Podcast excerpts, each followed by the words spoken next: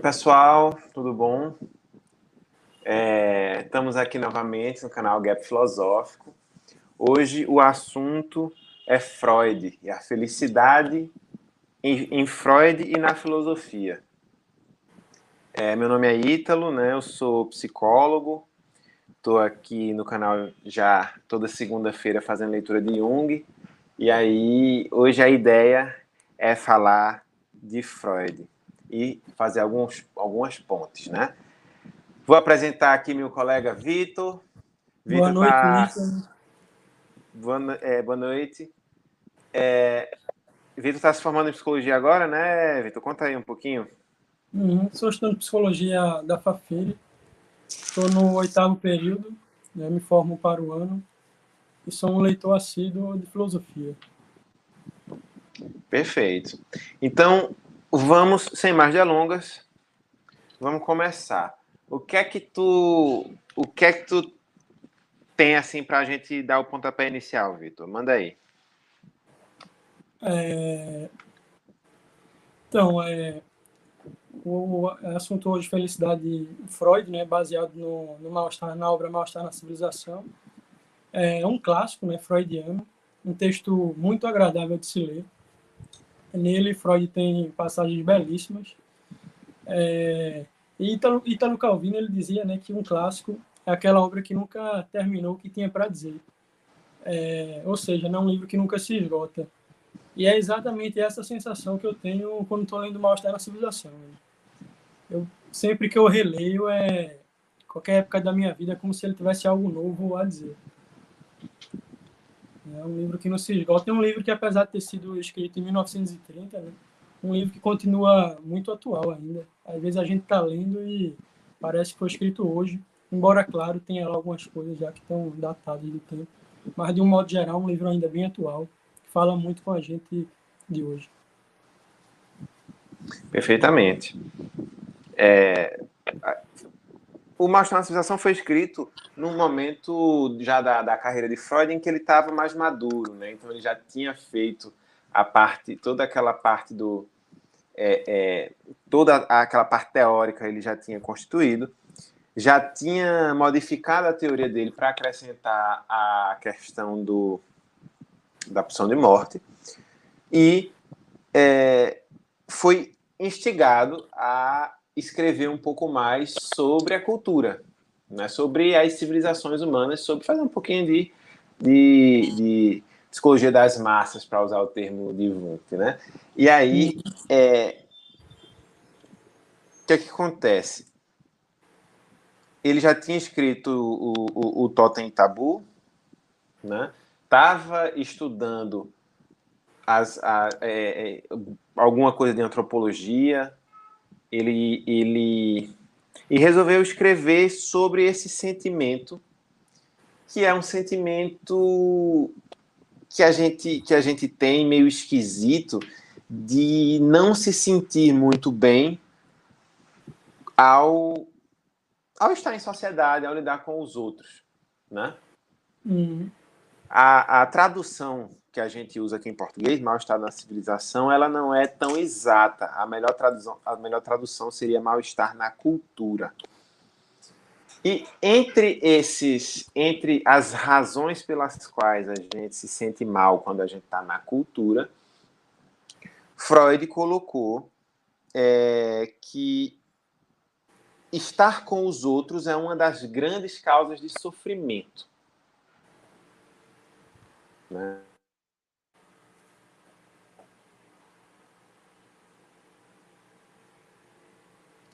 A primeira seria a ação da natureza, que, que sei lá, um furacão, um terremoto, uma, uma coisa que se abate sobre nós e a gente não, não tem muito o que fazer. É, uma outra causa de sofrimento seria a decadência dos corpos, né, o envelhecimento, a gente perde a, a, a vitalidade, a gente vai envelhecendo com o tempo, isso traz muito sofrimento, tá? doença, etc. E te a terceira grande causa de sofrimento seria justamente o contato com os outros seres humanos. Uhum. É, antes de entrar propriamente é, no texto, é, queria dizer que é, tema central do texto, né, é, como tu falasse, é a questão da felicidade, né, é, e a dificuldade é, do ser humano, enfim, ser feliz em civilização. Freud, logo no, no início do segundo capítulo, ele postula uma ideia um tanto quanto óbvia, né, de que os homens eles desejam ser felizes, né? Ou seja, a gente quer ver o nosso ideal de felicidade realizado na prática, o nosso id, o extrato mais profundo e original do nosso eu, é governado pelo princípio do prazer, né? Ou seja, a gente busca é, a gente é governado pelo princípio do prazer, a gente busca o máximo de prazer é, e busca evitar o máximo de desprazer. Né? Inclusive, é, Pascal, no, no século, filósofo do século XVII, ele dizia coisa parecida, né, que todos os homens é, procuram ser felizes. Isso, sem exceção, é o motivo de todas as ações é, humanas, inclusive daqueles que vão se enforcar. Né?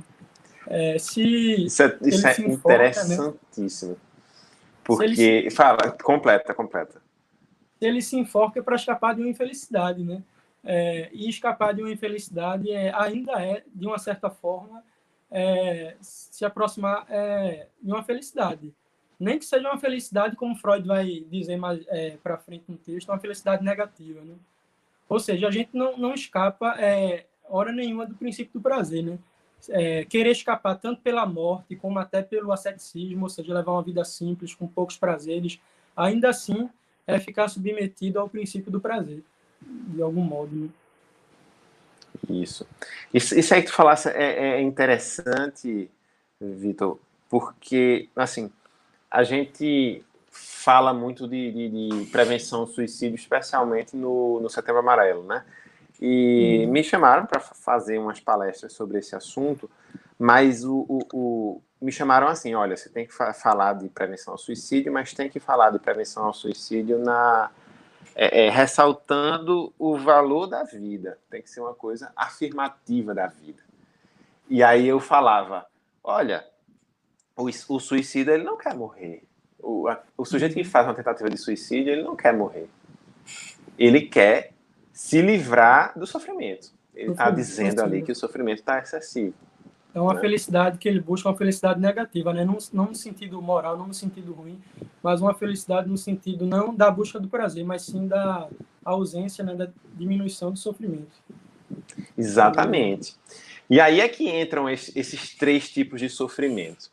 Uhum. O sofrimento que vem da natureza, se acontecer um furacão, um terremoto aqui e, e, e todos é, é, é, nossos parentes, nossos entes, nossos entes queridos morrer geral, a gente não tem muito o que fazer em relação a isso. Uhum. É, é, a gente não tem muito o que fazer em relação ao envelhecimento, né? A possibilidade de que no futuro eu vá ser mais vulnerável a doenças e que meu joelho vai deixar de funcionar direito, que eu vou ter mais dor de coluna, né? É, é... Envelhecimento não, não tem como evitar.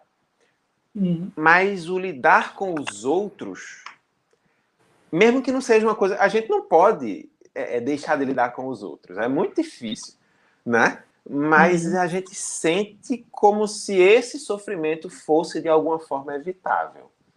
Ah. E aí entra entra isso aí que você falou. Du duas estratégias para ser feliz. Segundo Freud, segundo o princípio do prazer. Uhum. Um é maximizar a, a, o, prazer, e o outro é reduzir reduzir o desprazer, reduzir a dor e o sofrimento. E aí Freud vai organizar é, as, vamos falar assim, estratégias de felicidade é, de acordo com essas duas, esses dois critérios. As felicidades positivas seriam aquelas que tentam maximizar o prazer e as felicidades negativas seriam aquelas que tentam minimizar o desprazer, não é por aí? Sim, sim. É, Freud ele tem nesse texto umas, é, umas frases belíssimas, né, umas frases lapidares, né, e aí ele fala que a vida, né, ela tal como nos coube, é muito difícil para nós, traz demasiadas dores, decepções, tarefas insolúveis, e para suportá-la não podemos dispensar paliativos. E aí ele cita três desses recursos, né, três desses paliativos. É, o primeiro que ele cita é poderosas diversões, né, que nos permitiria fazer pouco de nossa miséria, ou seja, seria uma espécie de desvio da nossa dor, do nosso cotidiano trágico, que aí a gente poderia dar como exemplo é o lazer e a ocupação, né? E é interessante que nesse texto Freud cita entre as poderosas diversão, é, que ele cita é a investigação científica, né? É, ou seja, o cientista enquanto ele investiga lá, ele se desvia da do cotidiano, né, daquilo que é horrível, é, se desvia é, dele próprio. É, se a gente pega é, a terminologia francesa é, do século XVII, o divertir, né, a gente tem lá com Pascal é o divertissement, né, que a gente pode traduzir para português por divertimento, né, significa exatamente isso, né, significa o desvio de si, né, o desvio do que nos incomoda. É, porque não dá para ficar olhando o tempo todo né, para isso aqui. Né? Na nossa condição, é um desvio da nossa condição insustentável. É, falando de forma bem resumida da condição humana é, em Pascal, para contextualizar melhor esse desvio, ele fala que o homem, né, após a queda, ele ficou com um vazio infinito, um vazio do tamanho de Deus, né? E no repouso, quando o homem está no repouso, ele, é, o tédio ele revela esse seu nada.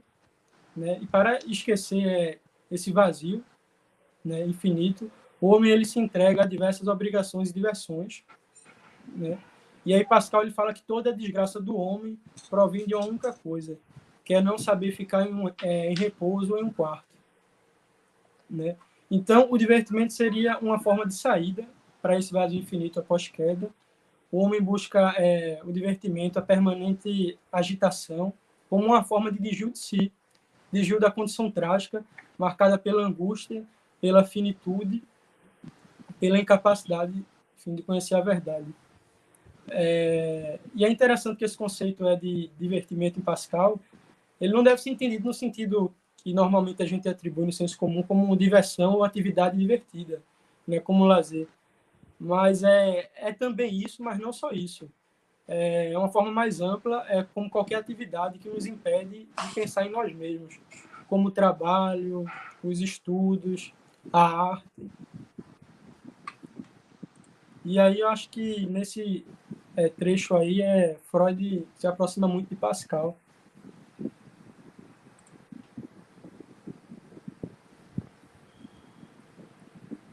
Perfeitamente. Eu, eu, eu, fico impressionado com a, a, a, o conhecimento que tu tens, Pascal, esse Vitor, que não é tão tão tão eu comum. De, de mas o, o, mas Pascal é, é, é, um filósofo extremamente interessante. É um moralista e francês. E dá para fazer. É, é, profundo conhecedor. Dá para fazer muitas pontes, né? Muita, entre o pensamento de Pascal e, e, esse, e, essa temática da, da, da, felicidade, que na verdade é uma temática que é bem comum é. na, na filosofia, mas existem várias construções. Né? É muito.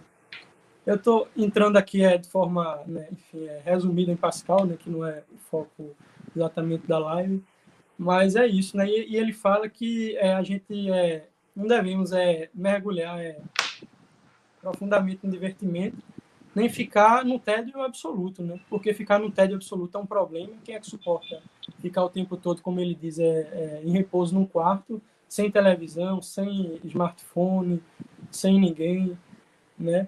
Mas é, é complicado ficar no tédio o tempo todo, mas é o divertimento também o, o tempo, mas é ao mesmo tempo que é, a pessoa que está no tédio ela está mais próxima de si mesmo, da sua própria condição, né? Existem, existem alguns filósofos, mais, mais de um, que, que consideram o tédio como, como um fator importante de, de, eu acho, de encontro consigo mesmo, né? É como se o tédio tivesse um, um, um proporcionasse de alguma forma uma, uma meditação. Acho que Heidegger é um dos, do, dos autores que abordam o tédio de forma especial, como um momento de, de nada que favorece a, a, a criação de alguma coisa. Né? Uhum. Acho que E aqui está dizendo é, é, o gap filosófico. Alberto mandou falar aqui. Nietzsche tem um diálogo interessante com Pascal.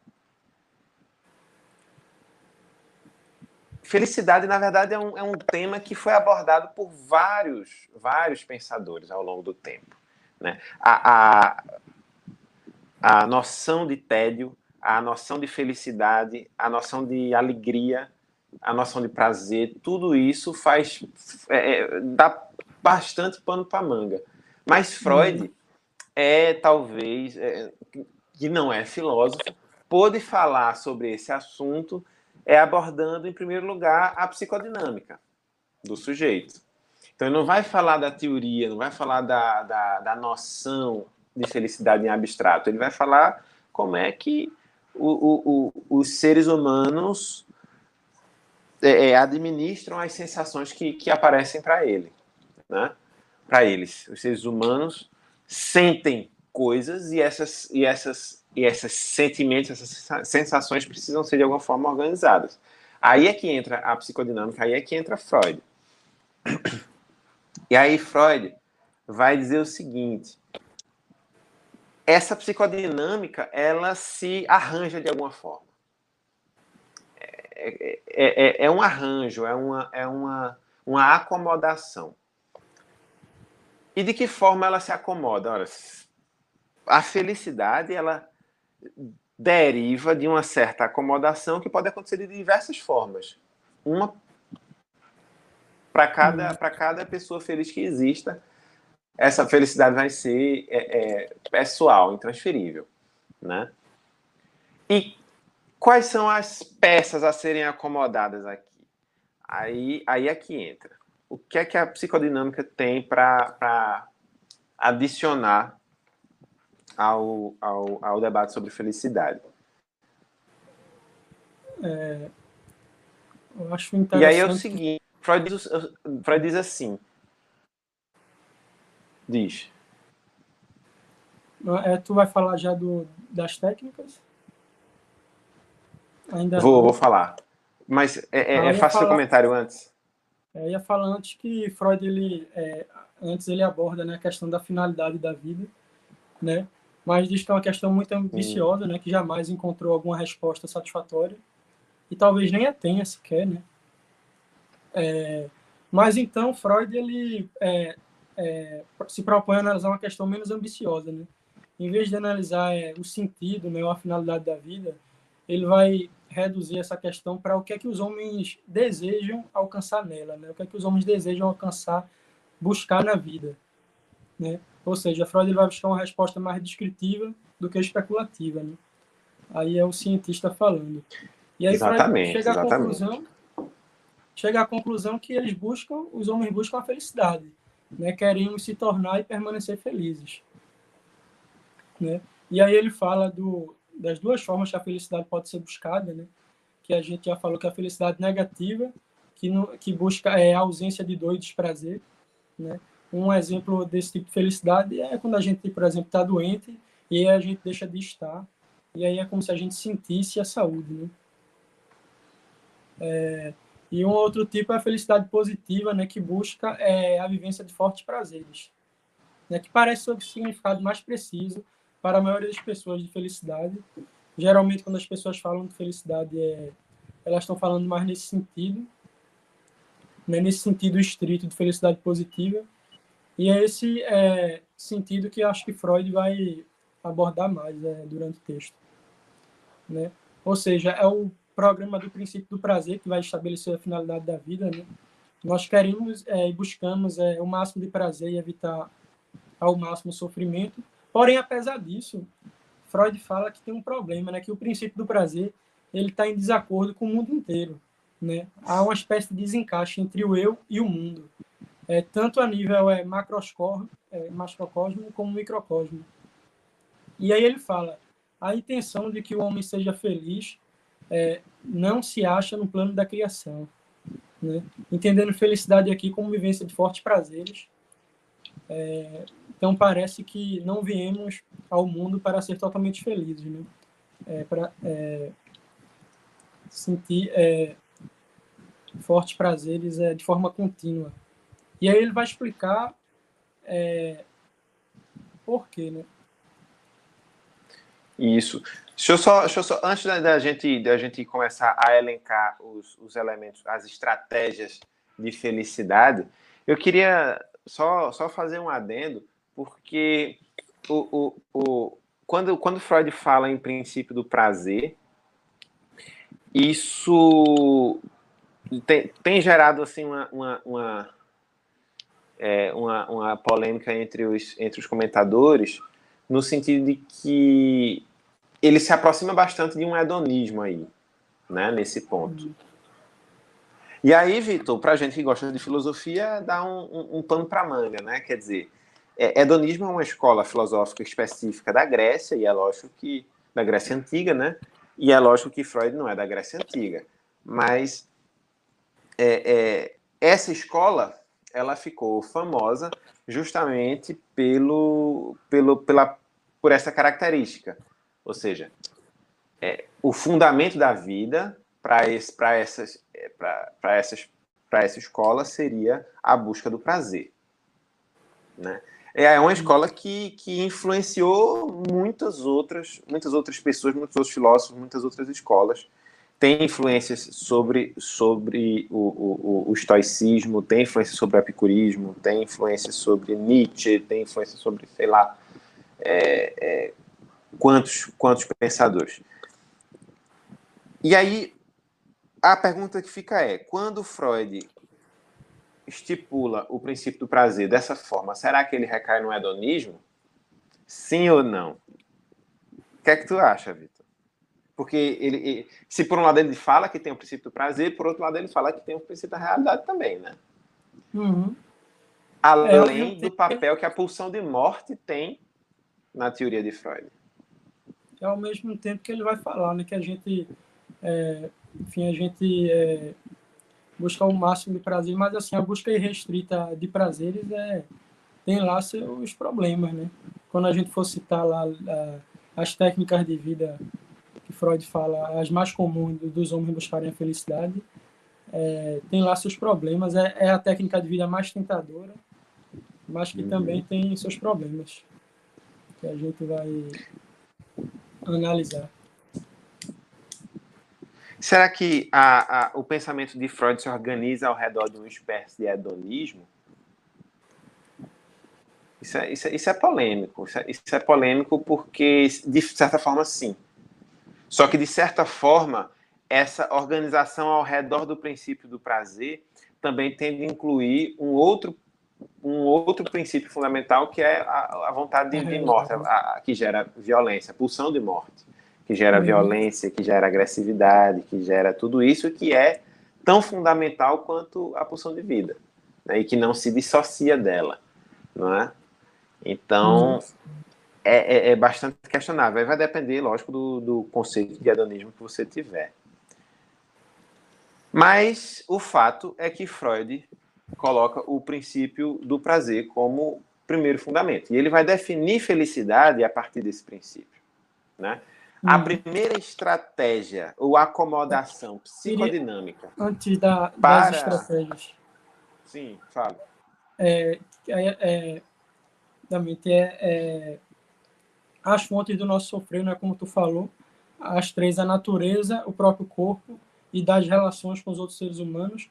E tem outro é, aspecto importante também, Freud fala, é que a felicidade nesse sentido mais estrito, né, como uma vivência de fortes prazeres, é, ela é possível apenas como um fenômeno episódico, porque é, a nossa própria constituição ela nos impede de sentir pra, é, fortes prazeres de modo contínuo, né? A felicidade é, ela surge muito mais é, por contraste, né? É, contraste de uma experiência de prazer versus uma experiência de desprazer.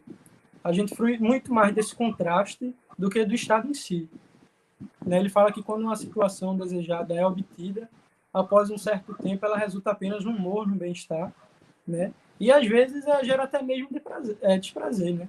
Uma pessoa, por exemplo, ela está num deserto e acha lá um, um oásis e tal e bebe água, a pessoa vai sentir um prazer enorme ali, mas se ela continuar bebendo, depois de um tempo vai sentir apenas um morno bem-estar, e se continuar ainda, depois de um certo tempo vai virar até desprazer, né? Aquilo que antes era prazer, ou seja, não é o estado em si, mas é muito mais essa variação aí de tensão. O contraste, né?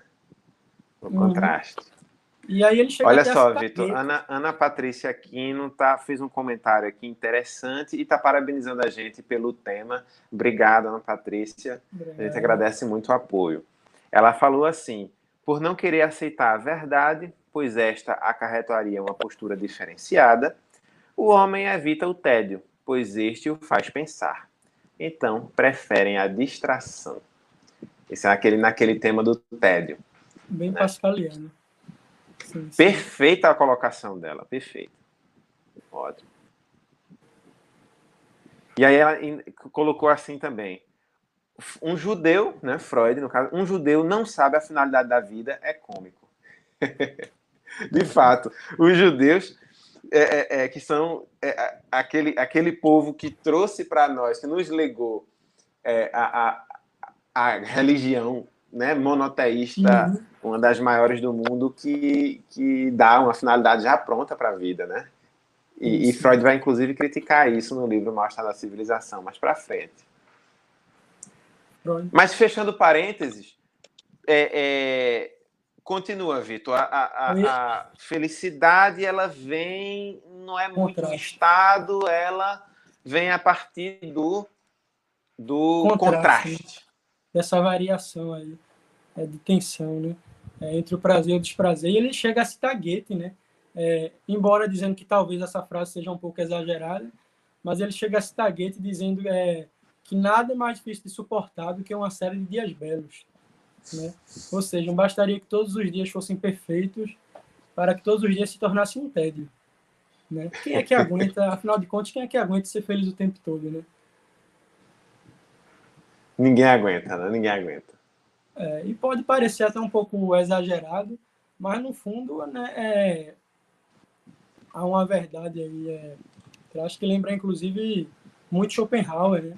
Schopenhauer ele tem uma frase que ele disse: a humanidade fosse transportada para um país utópico, onde os pombos já voassem assados, é, o alimento crescesse no solo espontaneamente, cada homem encontrasse sua amada ideal, ia conquistar sem nenhuma dificuldade ele fala que nesse país muitos é, homens morreriam de tédio ou então se enforcariam nos galhos das árvores.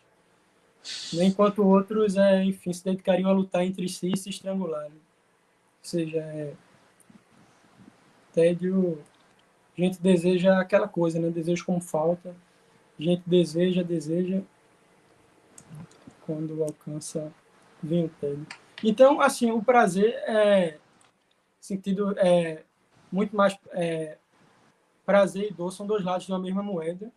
Né? Tem, tem uma frase de Nietzsche também, Nietzsche chega a, a dizer em Gaia Ciência né, que prazer e sofrimento é, são indissociáveis. Ele fala que aquele que queira aprender a alegria que eleva aos céus deve também estar pronto para uma tristeza mortal. Né? Ou então, quando ele fala em Zaratustra, é, que qualquer árvore que queira tocar aos céus precisa ter raízes tão profundas a ponto de tocar os infernos seja, parece que o preço é, a ser pago é, por uma vivência muito prazerosa é, é o sofrimento, né?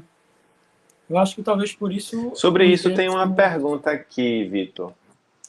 Felipe Janser. O homem evita o tédio porque tem medo de ficar a sós consigo mesmo. Logo, isso seria um desprazer? Sim, seria. É, é porque para Pascal, quando Deus é, ele, ele cria lá o homem, né, ele cria com duas capacidades de amar.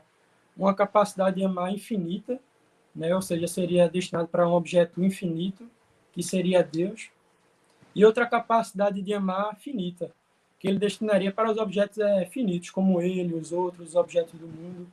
Mas após a queda, né, é, o homem se afasta de Deus, Deus dá costa, as costas ao homem e aí essa capacidade de amar infinita continua, mas o homem não tem mais para onde ele destinar.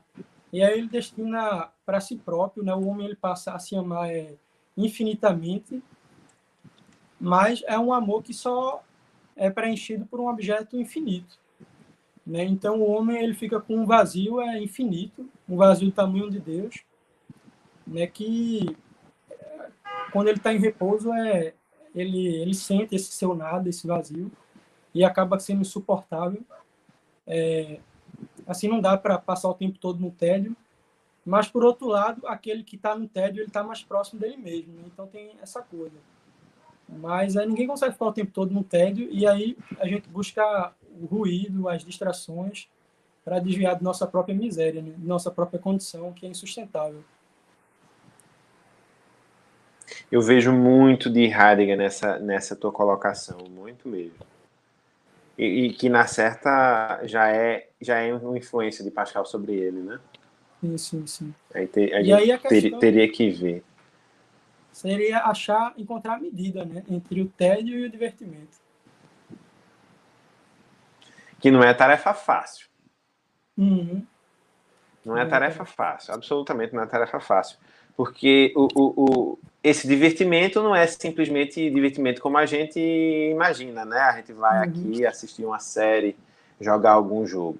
É divertimento nesse sentido que você falou é, é, ali atrás, de divertissement, né? Uhum, sim, sim.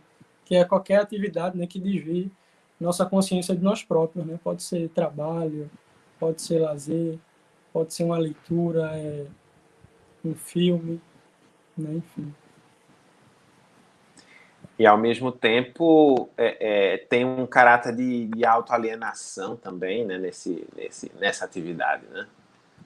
Uhum. Então, aí... aqui, Fala.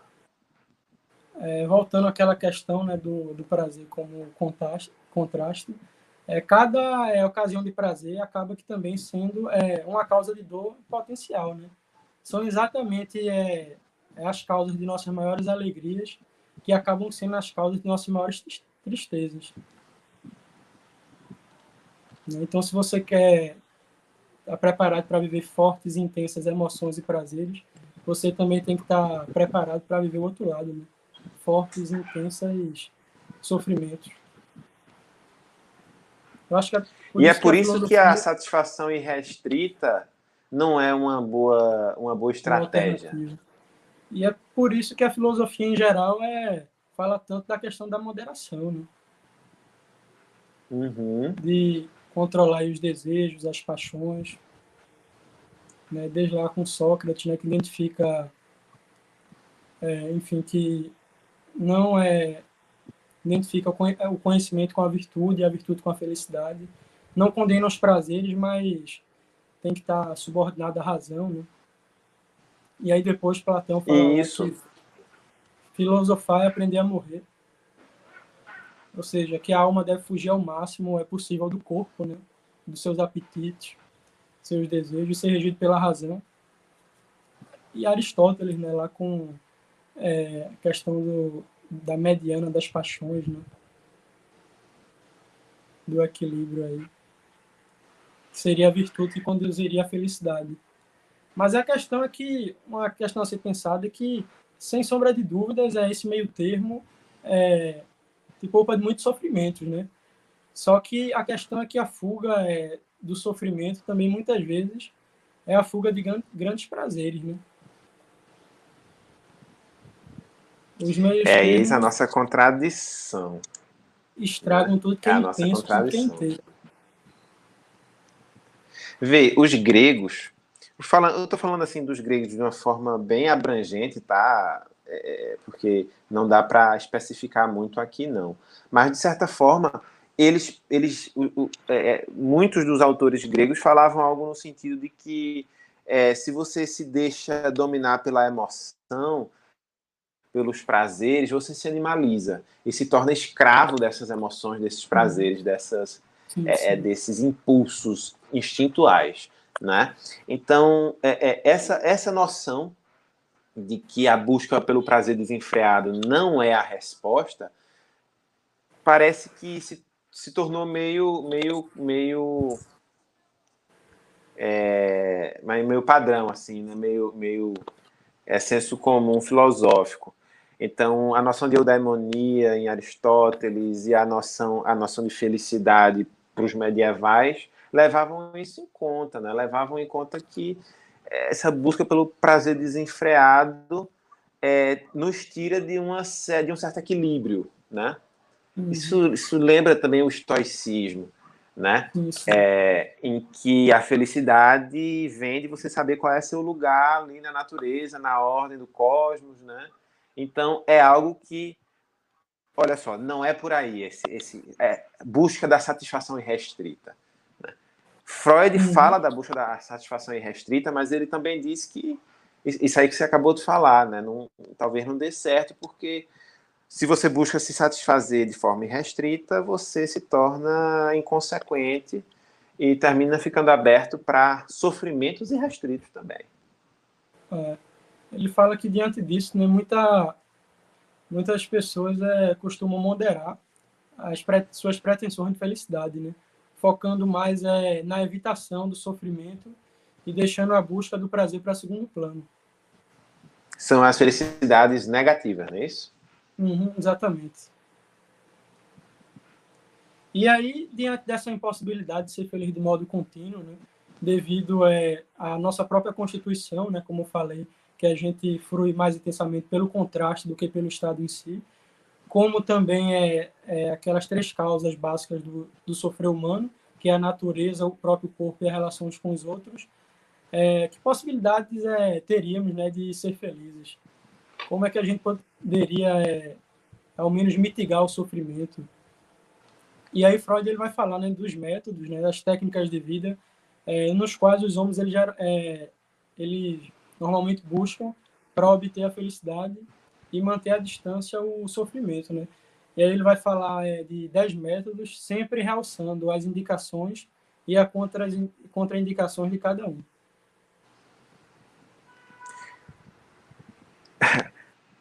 Ana Patrícia quem está dizendo aqui, a filosofia é linda, mas alguns filósofos viajam na contramão.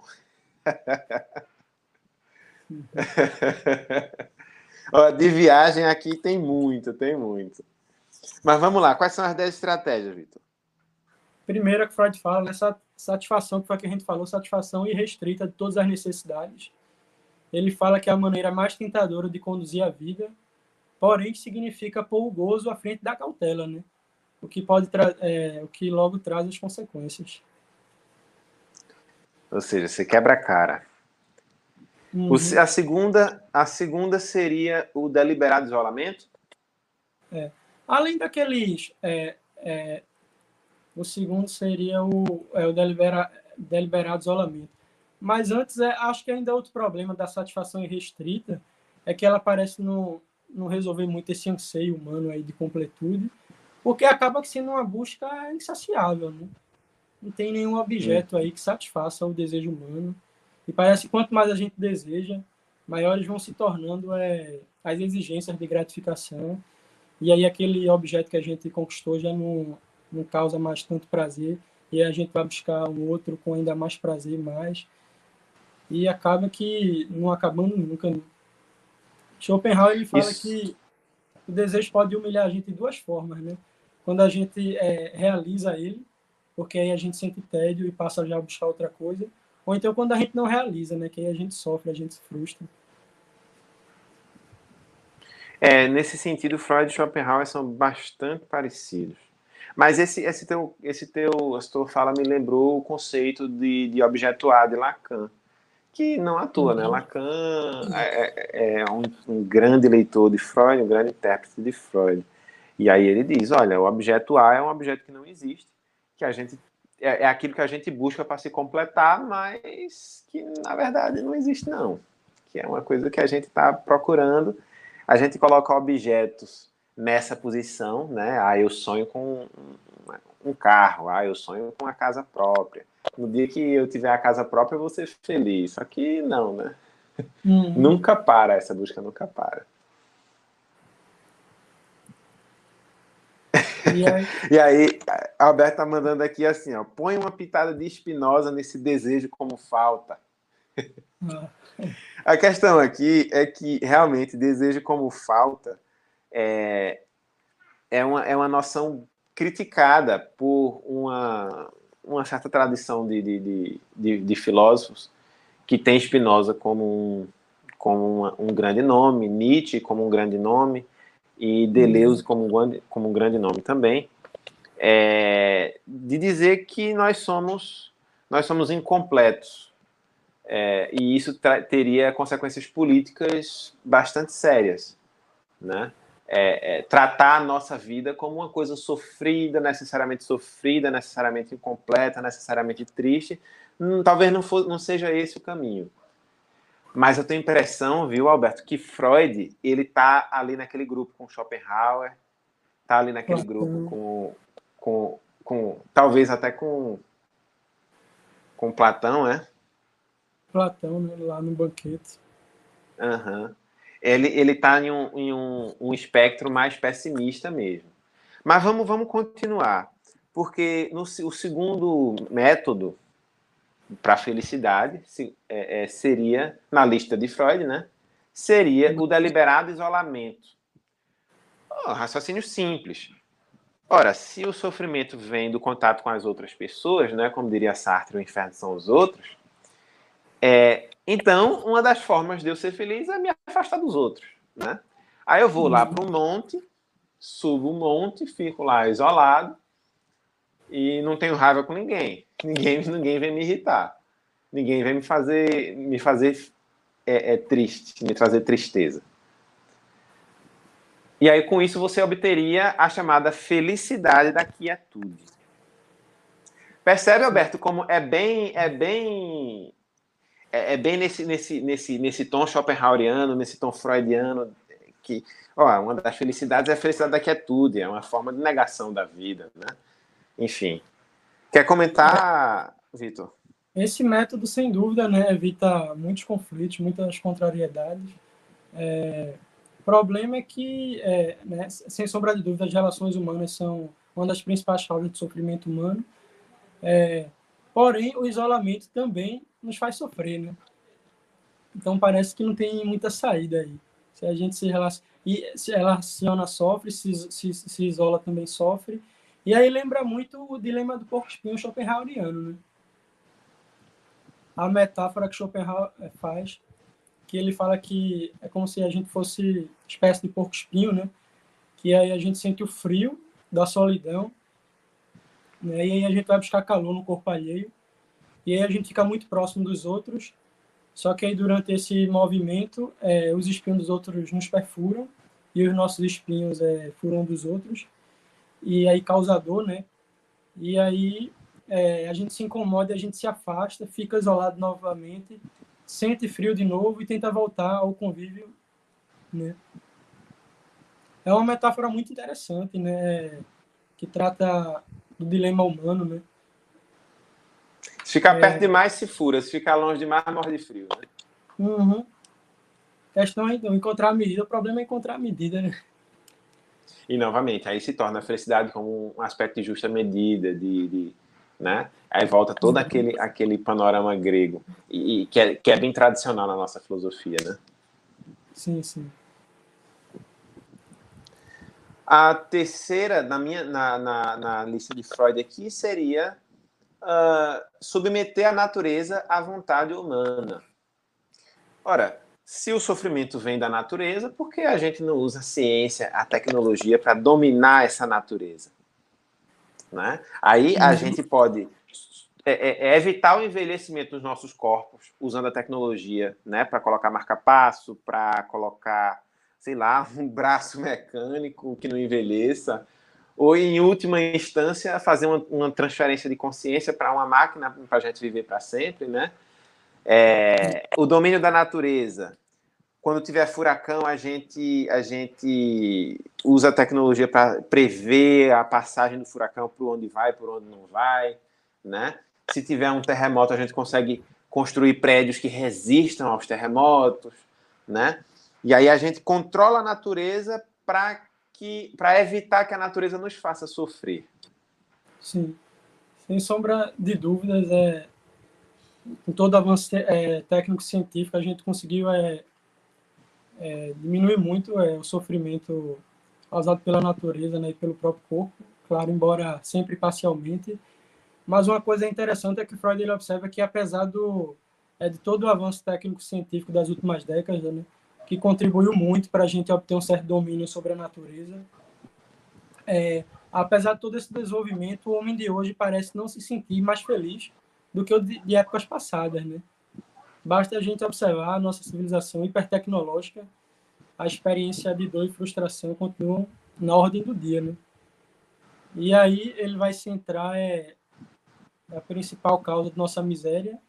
É, no terceiro é fonte do sofrimento, né, que é a relação com os outros, né? Porque se é a natureza, o próprio corpo, a gente tá, a gente conseguiu um certo domínio, um certo alívio, né, apesar de não totalmente, claro. Mas apesar disso, o homem de hoje parece não se sentir mais feliz do que o de épocas passadas, né? É, e mais é, especificamente na civilização, né, que são as instituições criadas por nós mesmos para justamente regular os vínculos humanos, né? E a civilização ela acaba que fracassando exatamente aí, né? em prevenir o sofrimento humano vindo dessa fonte que é a relação com os outros. É isso. Vocês estão percebendo a dinâmica, né? Eu, eu jogo assim uma, uma estratégia de, de felicidade e aí Vitor entra e diz: Ó, oh, isso aí não dá certo por conta disso, disso, disso, disso. É, é, é assim mesmo. É assim mesmo. Freud fala uma estratégia de felicidade, depois diz que tem limites, que não é, não é bem assim. Funciona até certo ponto só, depois não, não adianta. É bem assim a, a, a leitura do, do, do, livro, é assim mesmo, é nessa dinâmica. Cada e aí, sobre esse assunto do, do domínio da natureza, esse comentário, bota de novo na tela aí, Alberto, esse comentário de, de Ana Patrícia. O homem não domina a si mesmo e quer dominar o mundo, a natureza. Somos engraçados. É verdade, é verdade. É verdade. E ainda por cima, imaginar esse domínio da natureza como método de felicidade. Né? O, que é que te, o que é que aconteceu? Já, já acontecia na época de Freud isso aí que Vitor falou. Hum, tanta tecnologia e eles não eram mais felizes. Hoje, no século XXI, nós estamos no século da depressão. Né?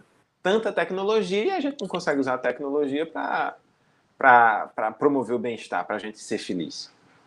Jovens tomando cada vez mais cedo né? ansiolíticos, antidepressivos. Né? Exatamente. As pessoas cada vez. O que nos leva, viu, Vitor, à quarta estratégia, que é a intoxicação. Então, se você quer ser feliz, uma das coisas que você pode fazer é todo fim de semana ir tomar uma cachaça. Não subestime o poder é, da intoxicação. Todas as culturas têm, têm alguma, algum, algum uso de droga, algum uso de entorpecente, como fundamento é, é, é da dinâmica da felicidade. Inclusive, é, pensa-se na ayahuasca, no, no, no, vinho na missa, né? o sangue de Cristo é vinho é, é, é uma bebida alcoólica, né? É... Então, tá aí a intoxicação, uma estratégia de felicidade. É, que nos produzem sensações imediatas de prazer, uma certa dose de alinhamento né, das durezas da vida, um distanciamento do mundo real, porém é, serve apenas como paliativos temporários, né? como espécie de amortecedores da, da realidade mas que podem trazer sérios riscos e consequências também. Sem dúvida. E aqui a gente não precisa nem ir muito longe, né, Vitor? Tipo, a gente uhum. sabe o que é, quais são as quais são as, as consequências de uma intoxicação grave, né? O vício e a a dependência, né? Uhum. Albert fez um comentário aqui interessante que diz assim: há uma metáfora que Heidegger usa referente à linguagem que afirma que os outros animais além do homem são os únicos capazes de estarem alinhados em termos de linguagem com o real.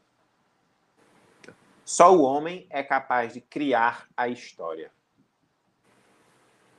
Tá aí. É, é, é o que nos diferencia dos outros, dos outros animais, né? Os outros animais não, não, tentam dominar a natureza, nós tentamos, a gente cria história. A gente cria mundo a partir da linguagem, né?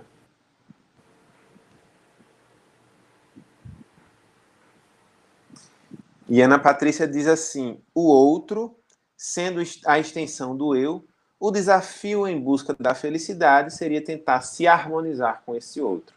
É, é, Ana. É, é, é o, o, essa é um, uma, uma resposta bem alinhada com a tradição filosófica. A felicidade como uma espécie de harmonia.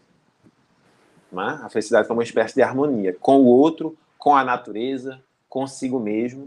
Né? Só que, é claro, essa, essa harmonia exige que você abra mão de uma série de prazeres. Né? É, é isso que, que, que consta aqui na, na lista de Freud como o, a quinta e a sexta estratégias seriam a liquidação dos instintos, que levaria à felicidade da quietude, ou, ao menos, o governo dos instintos. A gente se controlar um pouco ou a, acabar com. É, é, é, não observar jamais os nossos instintos, não satisfazer jamais os nossos instintos.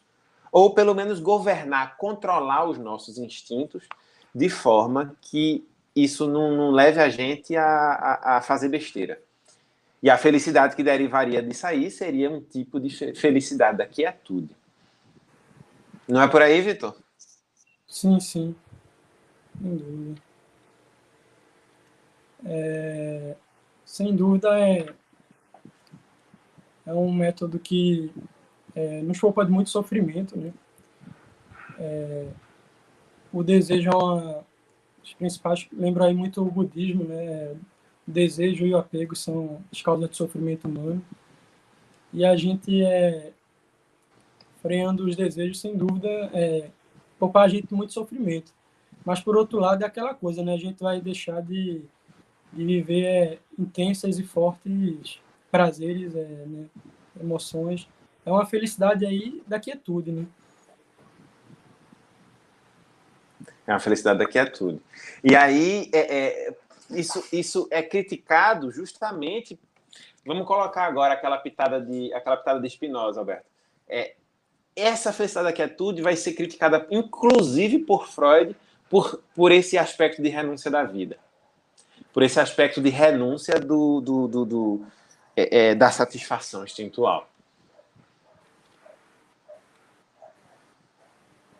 Aí tem aqui uma pergunta, Vitor. Olha só, é, Felipe Jansa. Podemos dizer que a fuga da realidade é a resposta primitiva, imediata do indivíduo para evitar uma situação de dor ou desprazer?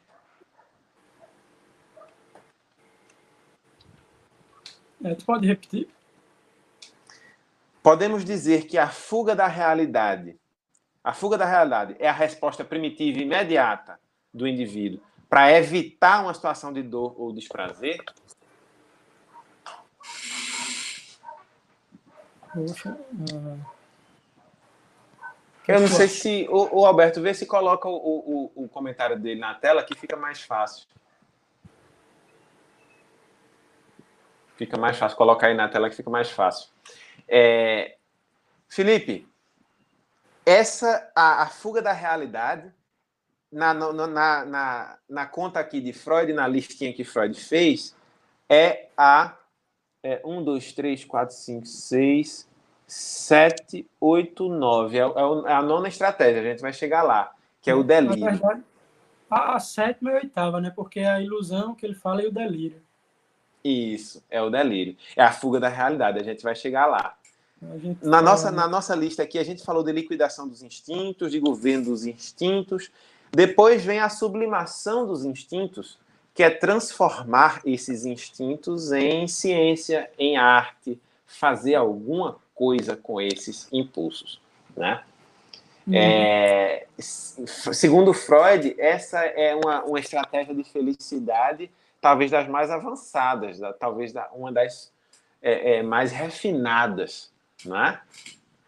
Mas ele, essa estratégia também tem o seu lado fraco, que é o seguinte: o seu ponto fraco é que a satisfação que deriva daí é bem menor, né? Quer dizer, você é fica é feliz depois de apresentar um mestrado, depois de criar uma obra de arte. Mas essa felicidade nem se compara a uma, àquela felicidade orgástica é, que seria a, a, satisfação dos instintos, né? Uhum. Sem dúvida. Sublimação, né? A gente retira é, é, uma, parte da energia sexual para fins culturais tidos, mais, é, tidos como mais elevados, né? Como a arte, a atividade científica, a filosofia. É, mas é uma é, é, um prazer, é, segundo Freud, é de intensidade amortecida, né? Se comparado aos impulsos instintuais mais grosseiros e primitivos. Uhum, Além dele fala de não ser de ampliação geral. Pessoas que têm mais dificuldade de sublimar. Não é todo mundo que tem condição de criar ciência, de criar arte, de criar, né? De produzir uhum. esses, essas funções superiores, né? É, então tem esses dois aí é, problemas, né? Que não é de aplicação geral e que sua intensidade é amortecida. Exato. E agora entra esse, esse, essa estratégia da felicidade que está todo mundo esperando, o pessoal está comentando aqui no chat, que é justamente é, as duas, né? A fantasia e o delírio são as duas formas de, de suspensão da realidade. Aí Felipe fez aquela pergunta sobre a, a, a fuga da realidade, né, como forma de evitar a dor, e Ana Patrícia colocou assim: a fuga da realidade é adiar uma postura responsável diante dela e acaba por muitas vezes a piorar. Então, vamos falar de agora de, desses métodos da felicidade que, que suspendem a realidade, vamos dizer assim. Seria a primeira, o primeiro deles seria a fantasia. É. Ilusões e fantasias, né? Como uma forma de se desprender do mundo exterior.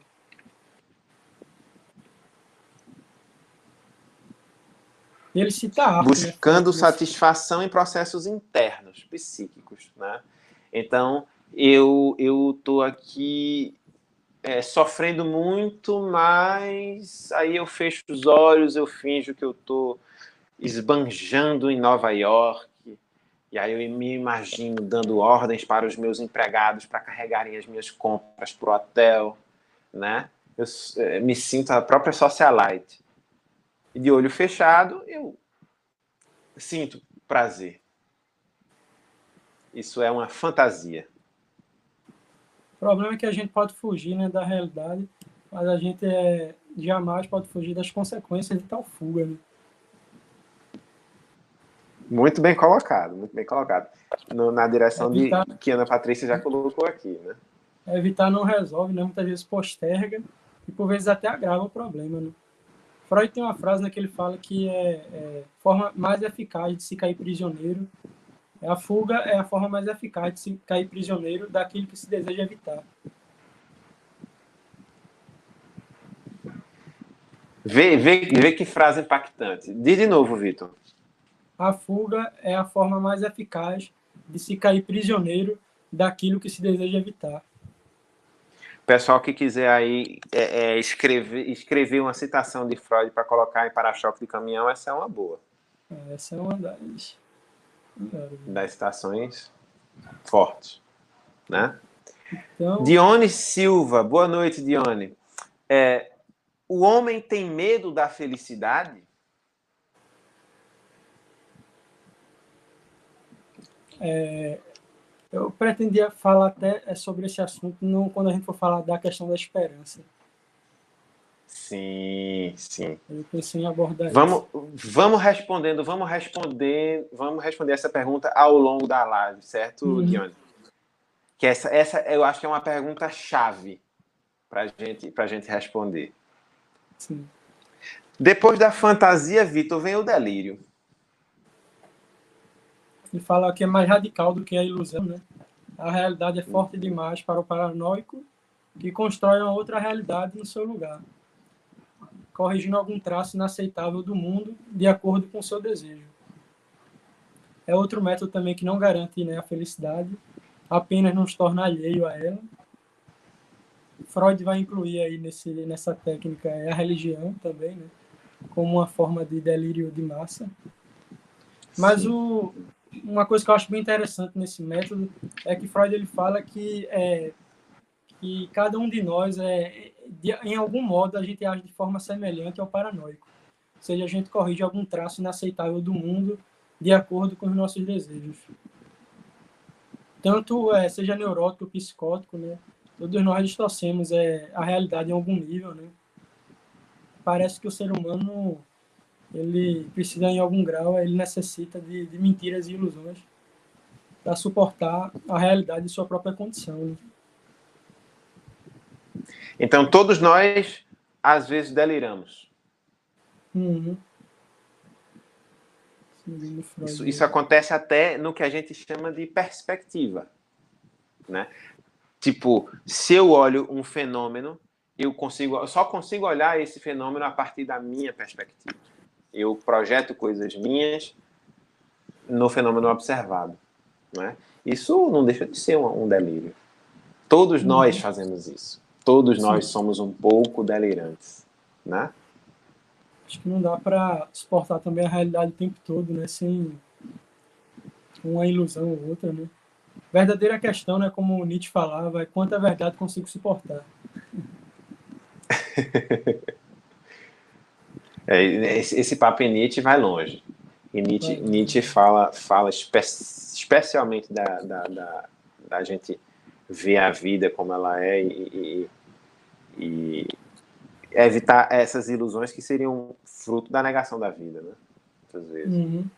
Será que o amor fati seria possível? Será? Será? Eu acho que é interessante como uma é um horizonte, né? Como forma de guia, mas como uma meta mesmo, eu acho uma utopia. Né? É muito difícil, né? Para gente, para gente é, adotar essa postura, que seria essa postura da, da, da, felicidade positiva, né? Seria a gente encarar a vida como ela é, de frente, de peito aberto, e gostar da vida que a gente vive. Quando a gente uhum. gosta da vida que a gente vive, a gente aceita as tristezas que estão contidas nela, né? Esse é o amor pela vida, é o amor fati. Agora, é mais fácil falar do que fazer. Na prática é mais complicado. Vamos para o outro método, né? O amor Vamos, esse, esse é especial. O amor como orientação de vida. Né? O método o que tem o amor como centro, que espera toda a satisfação da vida no ato de amar e ser amado. E Freud fala que o, lágio, o, o lado frágil dessa técnica é patente. Né? Quer falar? Qualquer um que já teve um, coração partido sabe qual é o lado frágil né, dessa, dessa técnica. Você ama. Você uhum. ama, ama, ama, depois leva um pé na bunda, seu coraçãozinho fica todo despedaçado. E na melhor das hipóteses, vai haver algum grau de sofrimento, porque amar, de certa forma, estar vulnerável. Né? É isso que Freud vai falar. Ele fala, né? Nunca estamos mais desprotegidos ante o sofrimento do que quando amamos. Né? Ou seja, estamos vulneráveis.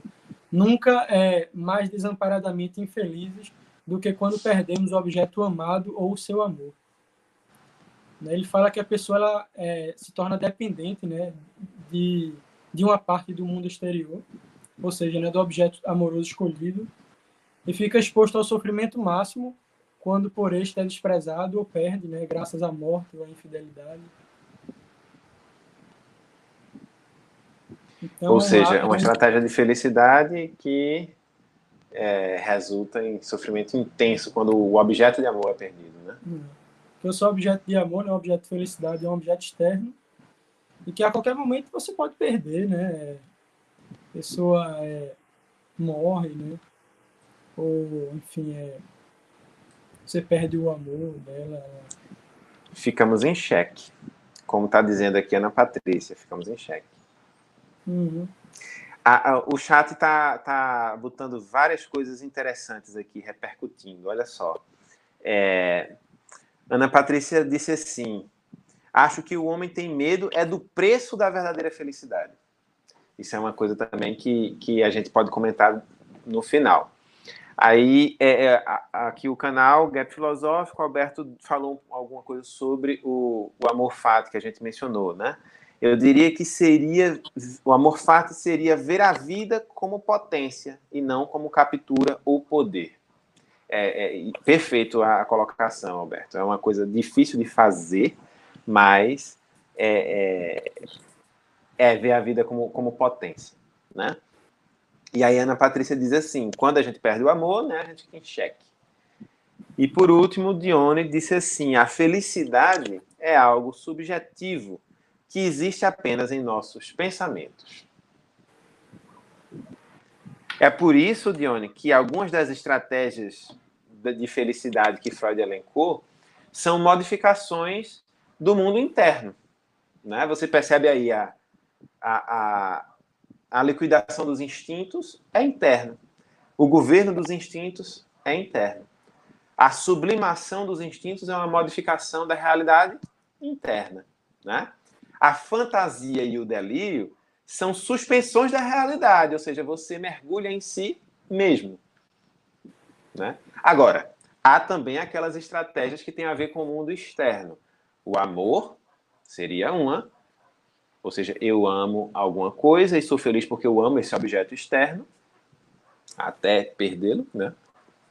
E outra seria a fruição da beleza, que também tem a ver com objetos externos, Vitor. É o nosso, que é o último método, né, que Freud elenca, né? Que ele fala que não oferece é, a atitude estética não como objetivo de vida, é, não oferece muita proteção, né, contra o a ameaça do sofrer, mas compensa muita coisa, né? Ou seja, para Freud a beleza não salva, mas compensa muita coisa. Uhum. Você, você apreciar um bom, um, um, uma obra de arte, né? assistir um bom filme, ler um bom livro, é... ou seja, fruir do belo, né? E ver uma, e viajar e ir para uma, uma, paisagem bonita, né? Vai, vai para a praia, olha para o horizonte assim, a ver aquela coisa maravilhosa. Isso não te protege da infelicidade, mas traz uma mas satisfação. Mas compensa, né? Muita coisa, como Freud fala, né? Compensa muita coisa. Não resolve, mas sem dúvida nenhuma compensa muito. É, e aí, depois dele citar todos esses é, técnicas de vida, né? Ele fala que o programa de ser feliz é que nos é imposto pelo princípio do prazer, né, no ID, é irrealizável, mas é não é permitido, não nos é permitido, é o melhor, a gente não é capaz de abandonar, abandonar os esforços para de alguma forma tornar menos distante a sua realização. Né? Ou seja, todos esses caminhos aí que a gente citou, é, não tem nenhum caminho que é infalível, livre de frustrações, né? Nenhum deles vai dar conta sozinho, né? Então a gente meio que mistura várias estratégias como essa para poder obter a nossa felicidade, né? É. Ele fala que a felicidade, né, é uma das frases mais famosas do livro, que a felicidade constitui um problema de economia libidinal do indivíduo. Não há aqui um conselho válido para todos, né? Cada um tem que descobrir a sua maneira particular de ser feliz.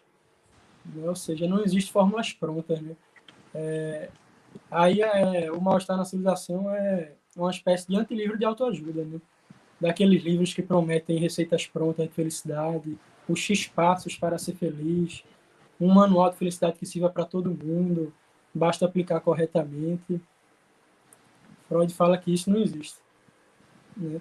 E aí ele fala que fatores dos mais variados atuarão para influir nas escolhas.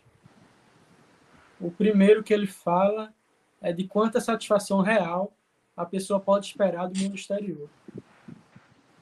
Né? Ou seja, aí está relacionado à expectativa, né? à esperança.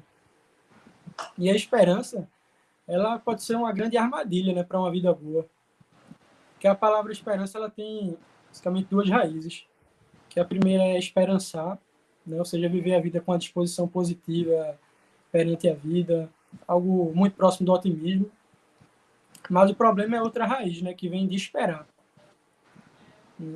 quando a gente vive esperançosos nesse sentido, né, vive esperando, é, a esperança tem é, três problemas, né, três características que são problemáticas. É, que o primeiro é que a esperança é um desejo referente ao que a gente não tem, né, ou seja, uma falta, né, porque se a gente tivesse, a gente não ia estar esperando. É, é também é, é um desejar, é, é um esperar é, sem saber, né, porque quando a gente sabe algo também é, já não há por que esperar. Né? É, esperança e conhecimento, elas nunca se encontram. E o outro é, é, aspecto muito importante da esperança, que é um desejo cuja satisfação não depende de nós. Né? Porque se dependesse de nós, a gente também não ia estar esperando. Ah, eu espero daqui a uma hora me levantar e pegar um copo d'água. É o que depende de mim. Então, é, a gente não, é, a gente espera algo que a gente não tem, algo que a gente não sabe. Né? Espero que amanhã faça um belo dia de sol. Né? É algo que não sabe. É, e também é uma satisfação cuja é, é, satisfação não depende de nós. Né? Então, se a gente pautar nossa vida na esperança, a gente vai estar é, pautando nossa vida nisso, né? no que a gente não tem, no que a gente não sabe e no que é, não depende de nós. E os estoques eles criticavam bastante né, a, a, questão da esperança exatamente por causa disso. Eles viam a esperança como é, uma paixão e não como uma virtude.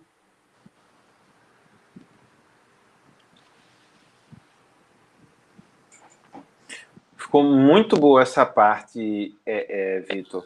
É, eu acho que é uma, uma, uma conclusão que Freud põe muito interessante essa que tu falou. É, a esperança como é, um elemento, um elemento da, da felicidade. Agora, com, com depende, da, depende de que forma você, você tem esperança, né? Se for é, hum. a esperança do verbo esperançar, né, como, como, como diria o poeta, ou se é do verbo esperar. Eu acho que, que é Paulo Freire que tem uma, uma frase nesse sentido. Esperança no sentido de esperançar e não no sentido de esperar.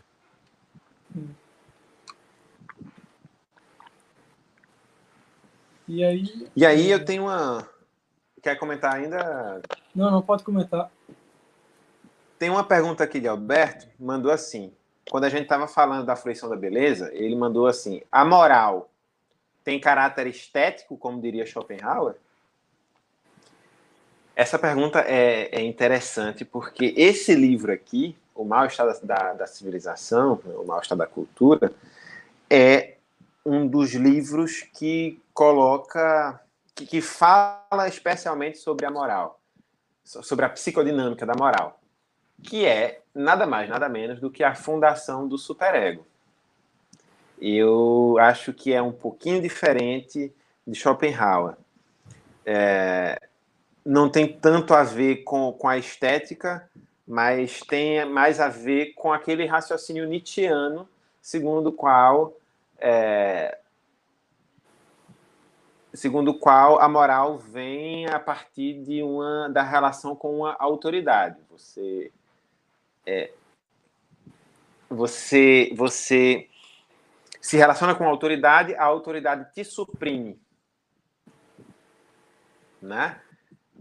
Isso não cria é, é, consciência moral, hein? segundo Nietzsche.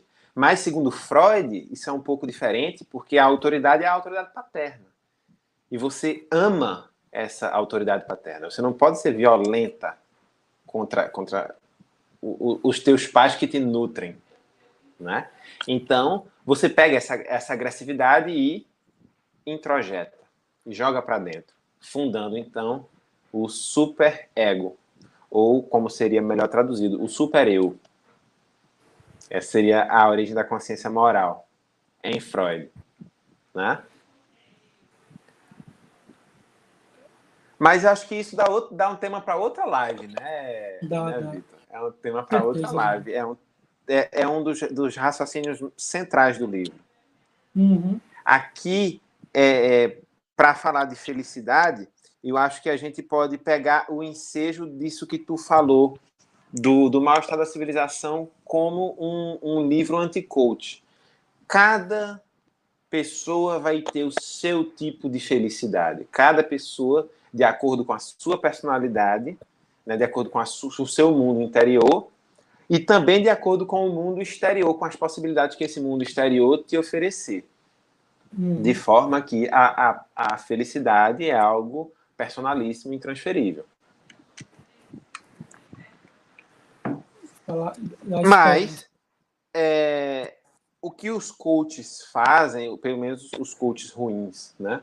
Aqueles coaches ruins, eles fazem é, é apresentar uma receita de bolo para a felicidade. E uhum. geralmente essa receita de bolo, ela é um tipo de felicidade positiva. Ela é um tipo de felicidade em que você se propõe a curtir, viver bem a vida e viver leve, viver, viver, viver, viver. Só que isso tem gerado em nós uma certa ansiedade, né? Parece quando a gente olha Instagram e vê aquele povo todo postando foto na praia, postando foto em cruzeiro e, e é, é, se amostrando, é, parece que a gente está ficando para trás, que a gente não é feliz o bastante, né? E aí precisa de um comentário sobre, sobre esse excesso de positividade, Vitor. Uhum. A gente pensei em falar sobre esse excesso de positividade no, no fim lá, quando a gente fizer lá a conclusão do livro. E a gente relacionava com o contemporâneo, com Bill Churran, Sociedade do Cansaço. É, é isso que Alberto está mandando aqui agora. O terror do igual da sociedade positiva, segundo Byung-Chul Han. É, é, exatamente. É, é, o livro é esse mesmo, Sociedade do Cansaço. Né? Uhum. Mas faça sua, seus comentários aí, Vitor. A gente já está é. com uma hora, e, uma, hora e, uma hora e 17 já, já estamos caminhando para o final já. Vou terminar a questão da esperança, né? Que coisa que eu acho é, é. relevante é que há um, um abismo né, entre aquilo que a gente espera do mundo, né, entre aquilo que a gente espera como as coisas é, sejam e as coisas como elas realmente são. Né? E parece ser desse abismo é, de onde vem a maior parte do sofrimento humano. Né? O mundo ele nos é indiferente, não nos deve nada. É, e desse abismo aí, é, acho que é o grande gerador de sofrimento. Ou seja, a distância entre o que a gente espera e aquilo que o mundo de fato é. Uhum. E aí tem a frase de Epicteto, né, que ele diz, não busque é que os acontecimentos sejam como queres que seja, mas queira que os acontecimentos sejam como são, e assim serás feliz, né? Que coincide muito com é, o amor fato de Nietzsche, né? Essa aceitação integral e entusiástica da vida em todos os seus aspectos, mesmo nos mais desconfortantes e cruéis.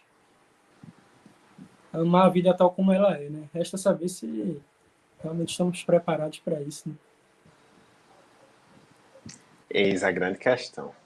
Mas aí, voltando à esperança e aquela questão do medo da felicidade, é, eu acho que a esperança ela pode ser bastante confortável no sentido de que a esperança, é, concebendo o desejo como falta, é, a esperança mantém, mantém o desejo, né? porque o desejo é atrelado à falta, aquilo que não temos. Então, é, mantém a esperança de que serei feliz é, no futuro, quando eu me formar, quando eu passar no concurso, é, quando eu entrar no emprego dos sonhos ou ganhar muito dinheiro. É, de certa forma, incenta um pouco, acho, a pessoa da responsabilidade, né, da, da miséria pela própria vida no presente, né? Eu acho que muitas vezes existe um certo medo das pessoas de realizarem o próprio desejo, é aquilo que elas tanto sonharam, porque pronto, ela realiza e pronto, aí conseguiu o que tanto sonhei. É, e agora, o que é que eu faço? Né? Aquilo que a pessoa tanto quis já, já não basta a ela, e ela vai precisar dialogar de frente com a própria falta. Né? Ela vai ver que aquilo que ela tanto sonhou não, não completa ela, não basta. Eu acho que o medo tá muito aí, velho medo de se deparar com, com o vazio. O melhor deixar, às vezes, é mais confortável, deixar a felicidade como um projeto futuro. É mais confortável, né? De quando eu atingir tal coisa? E tudo mais. Às vezes é uma Só que aí, nesse sentido, nesse sentido, a pessoa vai passar a vida toda é, infeliz. Uhum. Sim, esse problema. Mas, sem dúvida, é uma atitude eu acho muito cômoda. Não necessariamente boa, mas muito cômoda. Sabe? Uhum. E aí, é, é, é, em todo esse, esse, esse debate, fica por debaixo dos panos a questão: a gente encara o desejo como falta ou a gente encara a nossa vida como, como potência? É, vale a pena imaginar uma felicidade positiva ou, ou, ou vale a pena a gente tentar evitar algumas alguns alguns percalços, tentar evitar o desprazer algumas vezes? Acho que essa é uma resposta que é, cada um vai ter que dar a si mesmo, né? Sim, sim. E aí, voltando Afinal de contas, não há felicidade, não há, felici... não há estratégia de felicidade que seja absoluta, né? Uhum. E aí Freud fala né, que não existe é, uma, uma fórmula universal, né? Felicidade. Fala que vai depender de alguns aspectos, como eu falei, é do quanto de satisfação a pessoa é, espera do mundo externo é, tem outro também, é, outro fator, é, que até que ponto a pessoa é levada a fazer-se independente do mundo externo. Né? ou seja, é, existem coisas que dependem é, do mundo, né? É, das coisas externas a nós, como a reputação, os bens, né? Próprio tempo passado, o futuro, algo que a gente está fora do nosso alcance, do nosso controle. E existem aquelas coisas que dependem de nós, né? é, que Epicuro tanto fala é, nessa separação. Né? Para Epicuro seriam os pensamentos, os desejos e os impulsos, que, que a gente não controlaria talvez o surgimento dele, mas a gente controlaria né, se ia dar vazão ou não. Né, nossos impulsos, nossos desejos. É, e aí, é, é, quanto mais uma pessoa depende né, daquilo que ela não controla, dos incontornáveis externos, fica tudo muito mais difícil, né? A pessoa fica vulnerável, fica a mercê das contingências e as possibilidades de, de ter nas mãos uma felicidade é, moderada é, fica muito mais difícil. Freud, é, quando ele fala dessa questão, é, até que ponto é, o sujeito é levado a fazer-se independente do mundo externo, acho que ele se aproxima muito do, do estoicismo. Os históricos, inclusive, pretendiam que o sábio fosse feliz em qualquer circunstância, né? independente do que acontecesse no mundo externo. É, sei lá, a casa da pessoa pegou fogo, ela perdeu tudo, mas se o sábio, é, se o estoico né, é, tem a sabedoria, é, ele é feliz mesmo assim.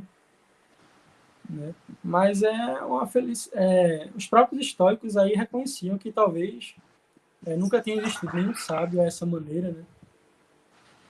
E, de ficar é, feliz mesmo, mesmo durante a, a, o incêndio da casa. Não sei se é, teria alguém capaz, não faz não sentido, né? seria uma sabedoria desejável, né? Uhum. É, realmente não faria sentido, né? Uhum.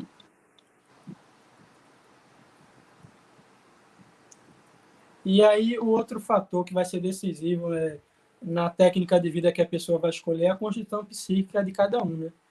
E Freud vai falar que existem as pessoas com uma propensão erótica, é, as pessoas com propensão mais narcisista e as pessoas com é, o homem de ação, né, que ele chama de homem de ação. Quer comentar aí sobre esses? Sim, porque isso aqui me pareceu muito quem está acompanhando com a gente a leitura de tipos psicológicos é, nas segundas-feiras à noite. É, isso aqui é, me, me pareceu muito com os tipos psicológicos. Ou seja, você tem um, um determinado perfil de uma pessoa que busca, é, que prefere buscar a felicidade nos objetos da vida, né? Porque ela não, não, não tem uma tendência natural assim a mergulhar no seu eu. Isso corresponde muito ao tipo psicológico extrovertido, segundo Jung Ao mesmo tempo, existe aquela pessoa que prefere mergulhar no eu e que julga todas as coisas da realidade a partir de categorias que já estão presentes no seu eu. Que isso corresponde bastante ao tipo psicológico introvertido, segundo Jung. Então, vale a pena é, fazer essas comparações. Por mais que a gente é, é, é, não esteja aqui julgando a psicologia das pessoas, a gente não está colocando as pessoas em caixinhas dizendo tu é assim, tu é assado, isso não existe. É, por, até porque todo mundo tem extroversão e introversão. E o que está aparecendo em um momento está é, escondendo o, o, seu inverso naquele momento, mas depois esses, isso pode se alternar. Ou seja, o extrovertido tem uma introversão na sombra, né? No, escondido no inconsciente. E o introvertido tem a extroversão escondida ali em algum lugar dele também, né? É, mas parece que existem essas, essas tendências, existem essas, essas, esses, realmente esses traços que fazem com que algumas pessoas é, é, prefiram buscar a felicidade lá fora e algumas pessoas prefiram ajustar sua, sua vida psíquica e achar a felicidade dentro. Hum. Né? É então, muito interessante. Isso faz parte do autoconhecimento de cada um. Né? Então, o narcisista buscaria satisfação é, nos próprios processos psíquicos internos ou mediação, né, sempre ligado ao mundo externo. E Freud fala da pessoa com a propensão erótica, né, que dará prioridade às relações afetivas com as outras pessoas.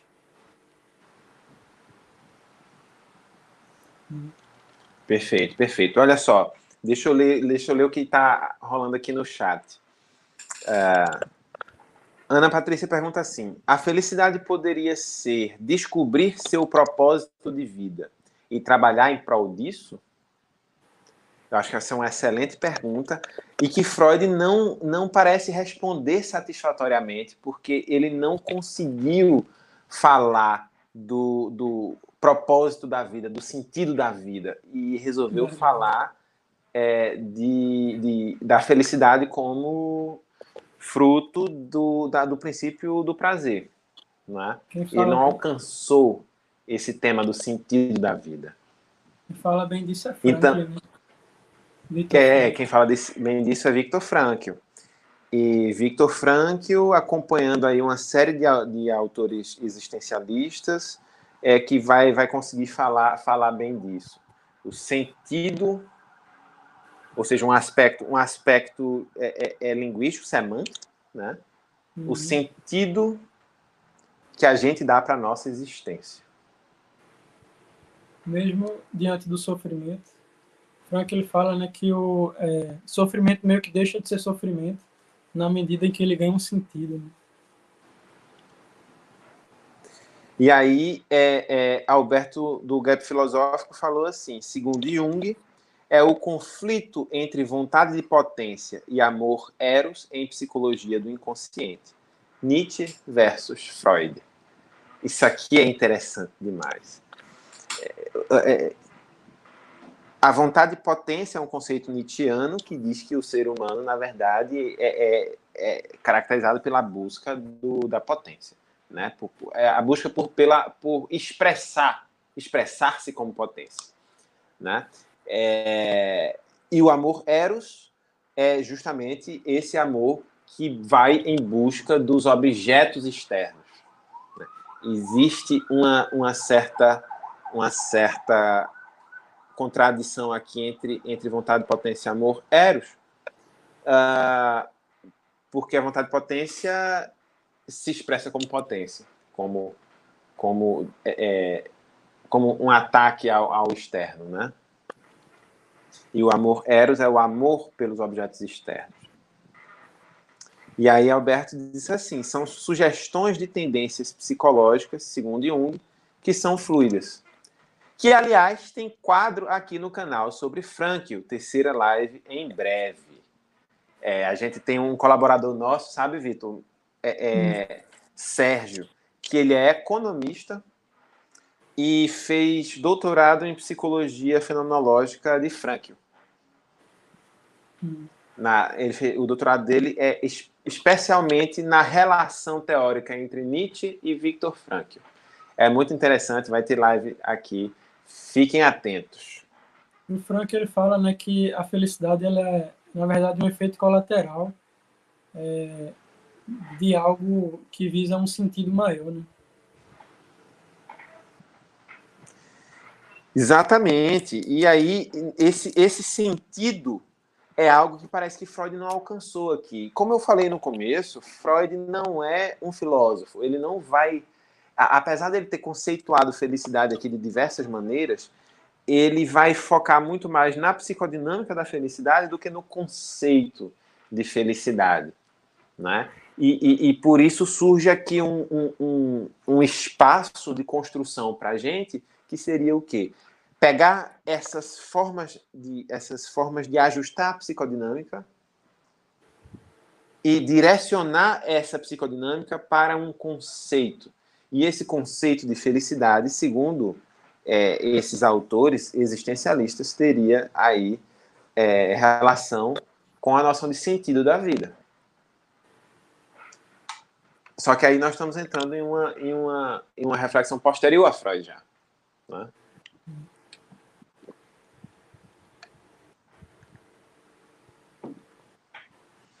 De toda forma, gente, é, Freud pode nos legar algumas coisas interessantes. Por exemplo, Freud fala da, é, é, como, como nós tentamos, às vezes, compensar algumas coisas. Né? A religião, como delírio de massa, é uma ilusão que, que, que mascara a, a, o, o, rigor e a, e a crueza da vida. Né? A gente pode pensar a nossa sociedade hoje como uma sociedade que é, tenta vivenciar uma, uma felicidade positiva, uma, um, um, um, hedonismo consumista, né? que, que é, é, promove sensações intensas o tempo todo, mas que também gera muita ansiedade e muito sofrimento. A gente tem a ilusão de que nós somos felizes, de que nós podemos alcançar a felicidade comprando e experimentando. Mas é, talvez é, a coisa seja um pouco mais complicada que isso. Talvez isso seja justamente um. Como é que é? É, é um sintoma da nossa infelicidade. Sim uma coisa que eu, eu ia fa acabei falando que é importante, né, ainda é, em relação a, aos fatores que vão influenciar cada um a escolher a técnica de vida, né, Freud fala que vai depender da constituição psíquica de cada um, se a pessoa é mais é, erótica, é mais narcisista, mais de ação, né, o quanto a pessoa espera é, do mundo externo, é, o quanto a pessoa consegue se fazer independente do mundo externo, e outra coisa que ele fala bem interessante, né, que, é, enfim, não existe a priori nenhuma fórmula né, que seja para todo mundo, porém, tem uma coisa é, bastante é, relevante, né, é, que ele fala que assim como um comerciante cauteloso evita imobilizar todo o seu capital é, em um só em uma só coisa, né? É, também a sabedoria aconselhará talvez, a não esperar toda a satisfação e felicidade da vida de um só lugar, né? É, então, Freud fala não seria prudente né, esperar toda a satisfação da vida de uma só técnica de vida, seja lá é, o, o, trabalho, é, o amor. É, o ideal é, assim, é, as possibilidades de, de felicidade é, seriam mais complicadas, né, porque a pessoa ficaria mais vulnerável e dependente. É, então, é, o ideal seria que tivesse um pouco é, distribuído. É claro que sempre vai sobressair algum, né, dependendo da, da própria pessoa, mas aquele que conseguir distribuir é um pouco isso, ele vai conseguir ter, é, é, que consegue ter prazer nas mais variadas formas e áreas da vida, esse daí provavelmente terá suas possibilidades de felicidade aumentadas, né? embora não garantidas. Uhum. Então fica a dica, né? Não é nada prudente né, esperar toda a satisfação de um só lugar. Fica a dica. Bem, Vitor, considerações finais? Uhum. É... Quer começar? Pode começar. Não, eu, eu vou finalizar, gente, falando, é, é, reiterando essa crítica da sociedade atual. Né? É, se vocês estão esperando vivenciar a felicidade nesse mundo que nós estamos vivendo, é, vai ser uma coisa complicada porque a felicidade não é algo que depende somente é, da nossa constituição psíquica, ela depende também de uma de um contexto, né? E o nosso contexto hoje é um contexto de excessos, né? Excessos que é, trazem muito prazer, mas esse prazer pode ser conceituado como gozo. É um desprazer no prazer.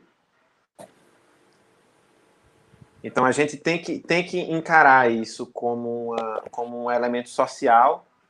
O, o meio urbano ocidental no século XXI é um meio adoecedor e a gente tem que cuidar da nossa, da nossa saúde mental por conta disso, da especial atenção à, à nossa saúde mental. Né? É, e aí é nossa responsabilidade como psicólogos falar disso. Que o, o, o, buscar a terapia não é coisa de doido, não é falta de Deus, não é nada disso. É realmente uma forma de cuidar de si. E cuidado é uma palavra-chave é, quando se fala de felicidade. Né? Cuidar do outro e cuidar de si mesmo. A gente não pode basear as nossas expectativas de felicidade é, no Instagram, no que se vê nas redes sociais. Né?